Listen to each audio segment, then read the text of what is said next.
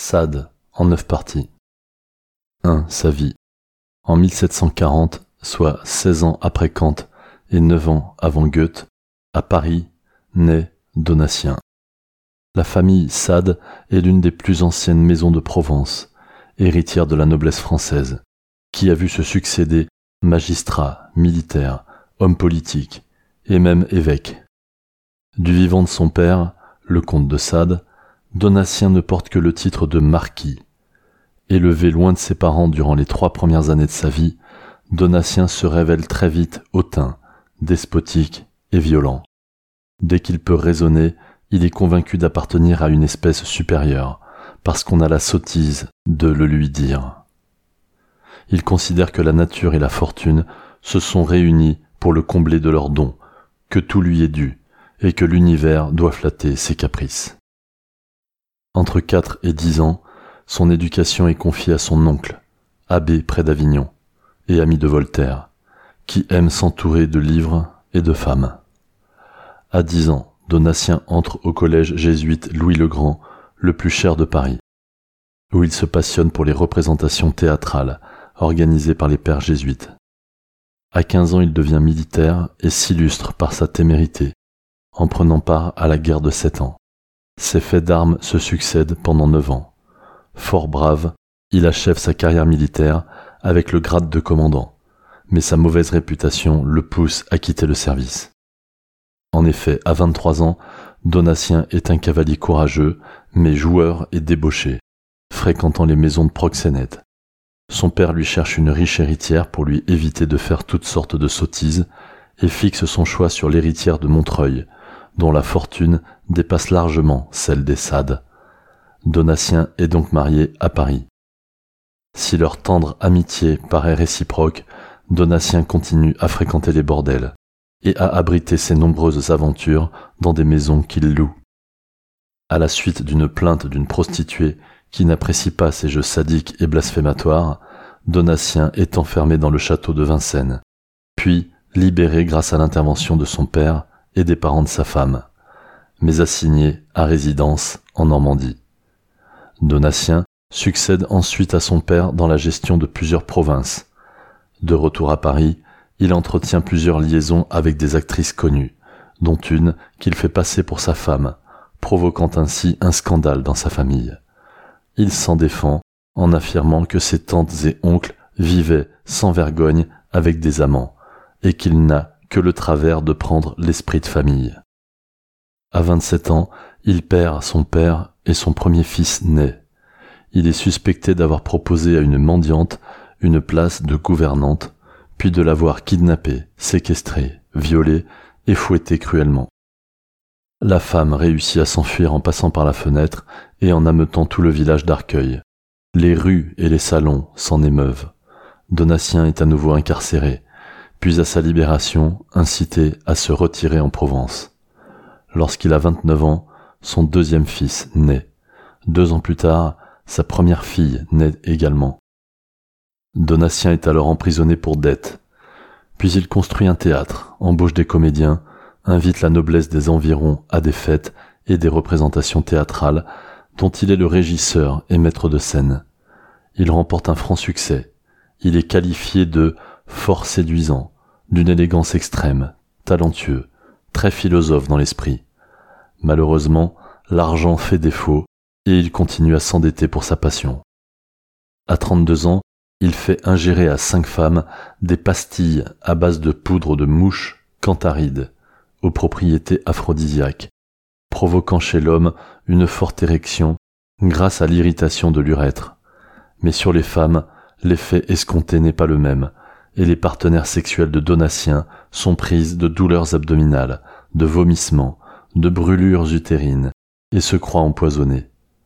Son valet et lui sont cette fois condamnés à la peine de mort pour empoisonnement et sodomie. Donatien s'enfuit alors en Italie avec sa belle-sœur de 17 ans, destinée pourtant à la vie monacale, qui jure d'être son amante et de n'être jamais qu'à lui. Mais elle rentre brusquement en France à la suite d'une infidélité de Donatien. Ce dernier se réfugie en Savoie, mais il est arrêté par le roi de Sardaigne. L'année suivante, sa femme achète les gardiens de la prison de Sade qui le font évader. Déguisé en curé, Sade repart se réfugier en Italie. À 34 ans, de retour en France, Donatien recrute plusieurs très jeunes filles, ainsi que d'autres filles qui ne peuvent pas être redemandées par leurs parents. Pourtant certains parents déposent plainte pour enlèvement et séduction. Donatien change de nom et retourne en Italie.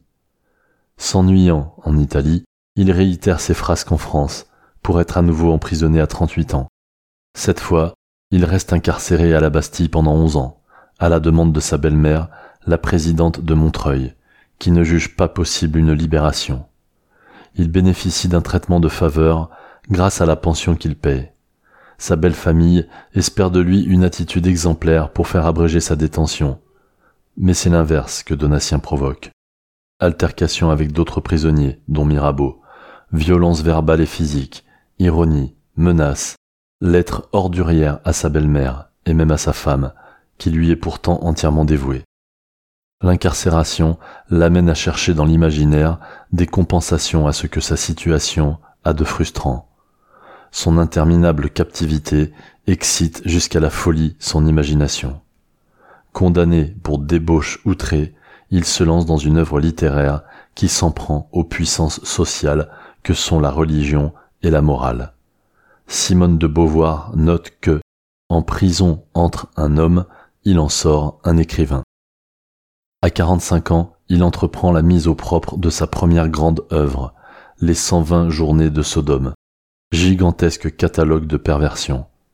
Afin d'éviter la saisie de l'ouvrage, il en recopie le texte d'une écriture minuscule et serrée sur une bande de 12 mètres de long, remplie des deux côtés.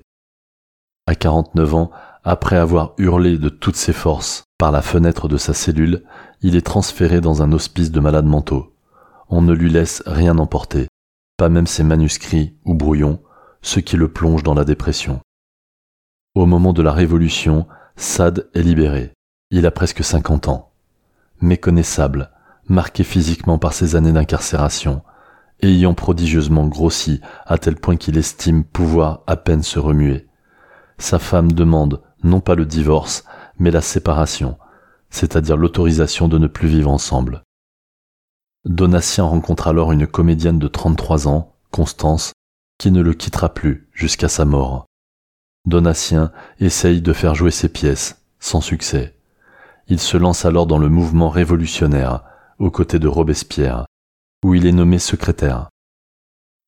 Emporté par sa ferveur athée, il prend des positions extrêmes contre la religion catholique.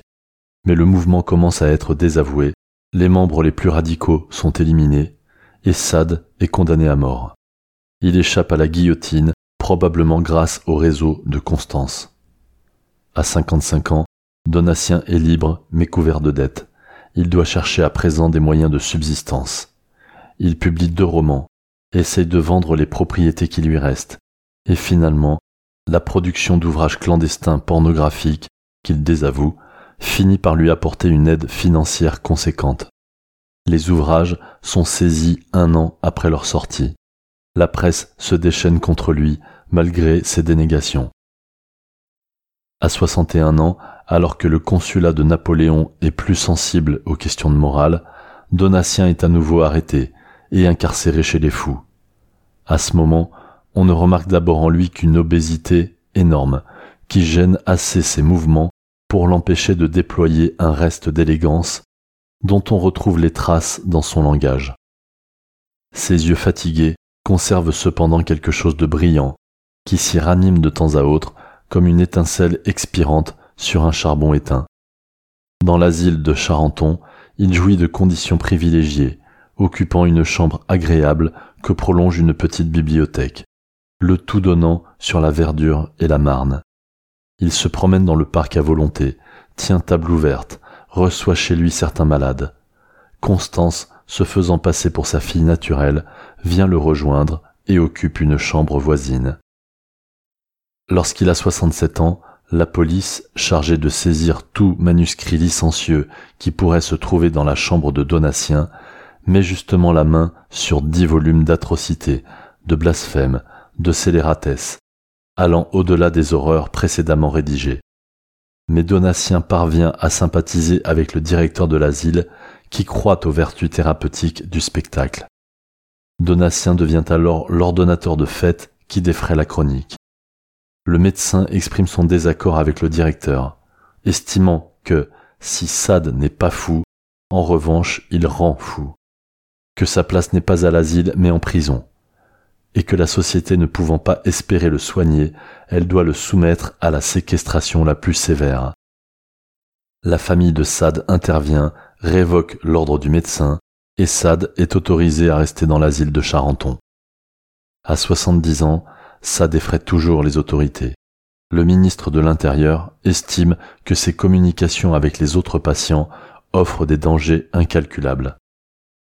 À 74 ans, il décède, obèse et malade, d'un œdème du poumon d'origine cardiaque. Dans son testament, il demande à être enterré non religieusement dans un bois de sa terre entre Chartres et Paris, et à ce que soient semés des glands pour que le terrain se regarnisse et fasse disparaître les traces de sa tombe. Il espère en parallèle que sa mémoire s'efface de l'esprit des hommes. Pourtant, son fils cadet le fait enterrer dans le cimetière de Charenton en présence d'un prêtre. Son crâne est remis à un docteur de l'asile de Charenton pour l'étudier. Mais les conclusions font apparaître que ce crâne est en tout point semblable à celui d'un père de l'Église. 2. Œuvre. L'œuvre de Sade restera interdite pendant des siècles. En 1957, encore, dans le procès Sade, l'éditeur de Justine sera condamné à la confiscation et la destruction des ouvrages saisis. Mais des éditions circulent sous le manteau, destinées à un public averti et élitiste. Génération après génération, la révolte des jeunes écrivains du XIXe puis du XXe siècle se nourrit de la fiction sadienne. Jugé comme un des plus grands inspirateurs littéraires, Sade est lu par Flaubert de manière obsessionnelle. Baudelaire écrit qu'il faut toujours revenir à Sade pour expliquer le mal. Je compare ces vers étranges aux étranges vers que ferait un marquis de Sade discret qui saurait la langue des anges. Le tournant a lieu au début du XXe siècle, période où s'amorce un processus de libération des corps et des sexes, et où l'érotisme se manifeste en littérature par des traités d'éducation sexuelle. Sade suscite alors l'intérêt des scientifiques et des romanciers, en raison du caractère précurseur de sa démarche, les surréalistes, se réclamant d'une logique de liberté et de frénésie, intègrent dans leur panthéon Sade, le prisonnier de tous les régimes. À l'instar de Faust pour Goethe, Justine est la figure de fiction qui accompagne son créateur tout au long de sa vie, lui donnant tout d'abord la forme d'un conte philosophique au ton voltairien. Donatien ajoute des épisodes scabreux, comme un feuilleton, puis le transforme littéralement en récit pornographique immorale, et enfin en une fresque hallucinée et sanglante. Il s'agit de la plus importante entreprise de librairie pornographique clandestine jamais vue dans le monde. Le livre scandalise, mais surtout il fait peur, et marque la naissance de la mythologie sadienne. 3. Diagnostic. Puisque Sade jouit de toutes ses facultés mentales, on invoque à son sujet l'obsession sexuelle. Cet homme incorrigible prêche l'orgie, le vol, le parricide, le sacrilège, la profanation des tombeaux, l'infanticide, toutes les horreurs. Il demeure dans un état perpétuel de démence libertine. Il a inventé des crimes que le code pénal n'a pas prévus. Il a imaginé des tortures que l'Inquisition n'a pas devinées. 4. Religion. De manière récurrente, ces personnages nient avec vigueur l'existence de Dieu et conteste la morale chrétienne.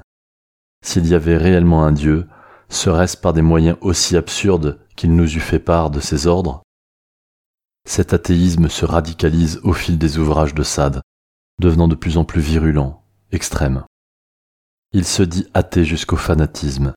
Il demande officiellement l'abandon des illusions religieuses, souhaite que les lieux de culte soient transformés en temple dédié aux vertus, et que l'emblème d'une vertu morale soit placé dans chaque église, sur l'autel où des vœux inutiles s'offrait à des fantômes.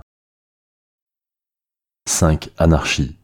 Plus généralement, l'athéisme de Sade englobe une égale et furieuse réprobation de tout ce qui représente à ses yeux une entrave à la liberté native de l'homme, qu'il s'agisse d'une tyrannie d'ordre religieux, politique ou intellectuel. Révolutionnaire et anarchiste, ses discours politiques font de lui un apôtre de la liberté et de la révolution, proche du communisme. Je vous demande maintenant si elle est bien juste, la loi qui ordonne à celui qui n'a rien de respecter celui qui a tout. Le pouvoir est par nature criminel. Les voleurs font, en tuant pour voler, moins de mal que les généraux des armées qui détruisent des nations seulement par orgueil. 6. Lumière sombre. Sade s'est toujours autoproclamé philosophe. Indéniablement, il l'est, ne serait-ce que par sa capacité à générer la polémique, car selon lui, il est très doux de scandaliser. Il existe là un petit triomphe pour l'orgueil qui n'est nullement à dédaigner. On déclame contre les passions, sans songer que c'est à leur flambeau que la philosophie allume le sien. Sade emprunte directement aux philosophes matérialistes des Lumières et en particulier à Diderot. Mais il renvoie la philosophie des Lumières à ses carences, car il faudra bien, un jour, penser le mal. Penseur rigoureux et total, il distingue la philosophie physique et scientifique de la philosophie morale et humaine. Il se distingue des philosophes des Lumières sur trois déviances l'isolisme, l'intensivisme et l'antiphysisme. Premièrement, l'homme qui désire est toujours solitaire. L'autre n'est qu'une proie, un moyen de plaisir, ou au mieux un complice. C'est l'isolisme. Il n'y a d'autre enfer pour l'homme que la bêtise ou la méchanceté de ses semblables. Deuxièmement, pour que le plaisir soit complet, il faut que le choc soit le plus violent possible. Tout est bon lorsque c'est excessif. C'est seulement en côtoyant l'excès qu'on trouve la liberté. C'est l'intensivisme. 7. Antiphysisme. Troisièmement, la nature est mauvaise, et par conséquent, la seule manière de la servir est de suivre son exemple. Je suis l'homme de la nature avant d'être celui de la société. Or, cette nature ne dispose que du meurtre et de la destruction sous toutes ses formes, lui permettant ainsi de renouveler ses productions.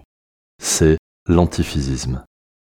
La cruauté, bien loin d'être un vice, est le premier sentiment qu'imprime en nous la nature. L'enfant brise son hochet, mord le téton de sa nourrice, étrangle son oiseau, bien avant l'âge de raison. Le bonheur n'est que dans ce qui agite, et il n'y a que le crime qui agite. Il n'est aucune sorte de sensation qui soit plus vive que celle de la douleur. Ces impressions sont sûres, elles ne trompent pas comme celle du plaisir. Voir, c'est croire, mais sentir, c'est être certain.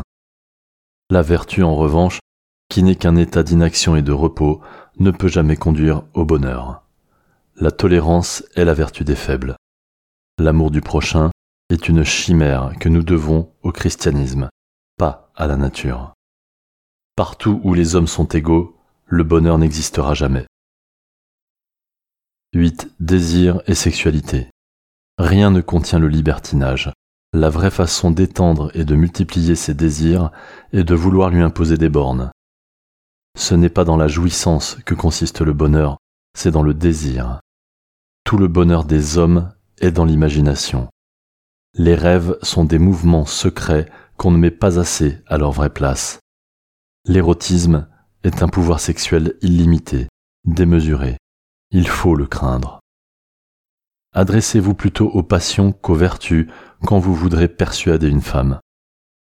L'amour nuit davantage au transport de la jouissance qu'il n'y sert. C'est une chose très différente que d'aimer ou que de jouir. La preuve en est qu'on aime tous les jours sans jouir et qu'on jouit encore plus souvent sans aimer. Une jolie fille ne doit s'occuper que de foutre et jamais d'engendrer. On estime ici-bas uniquement ce qui rapporte ou ce qui délecte. Et de quel profit peut nous être la vertu des femmes? Il n'y a pas de passion plus égoïste que la luxure. 9. Conclusion. Trait d'union parfait entre Machiavel et Nietzsche, préfigurant l'horreur de Stephen King et le rapport à la sexualité de Beck BD, Sade, comme il le dit, est l'homme de la nature avant d'être celui de la société. Sade disparu, son patronyme, synonyme d'infamie, entre assez vite dans le langage commun comme substantif et adjectif. Le néologisme sadisme apparaît dès 1834 dans le dictionnaire comme aberration épouvantable de la débauche, système monstrueux et antisocial qui révolte la nature. Il nous lègue plusieurs citations qui invitent à la réflexion, en voici deux. Tous les hommes sont fous, et qui n'en veut point voir doit rester dans sa chambre et casser son miroir. Il est préférable d'affronter une fois dans sa vie un danger qu'on craint, plutôt que de vivre dans le soin éternel de l'éviter.